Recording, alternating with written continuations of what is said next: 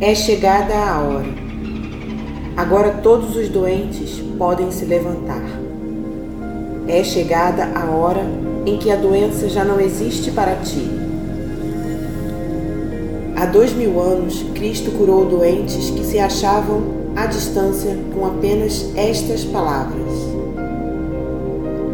Seja-te feito conforme a tua fé. E é chegada a hora de esta verdade ser revelada à humanidade toda.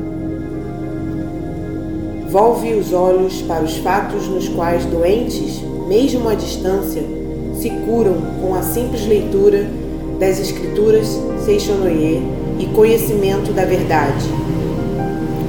Surge agora a Seixonoye perante a humanidade como sete candeeiros que profetiza o Apocalipse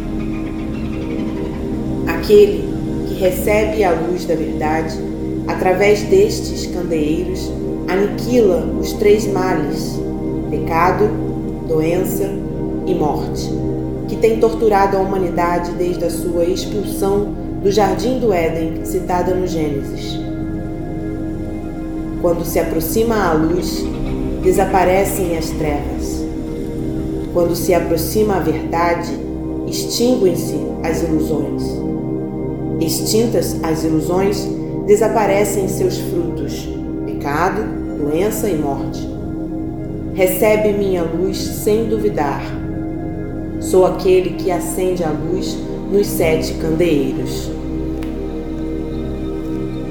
Revelação Divina de 15 de janeiro de 1931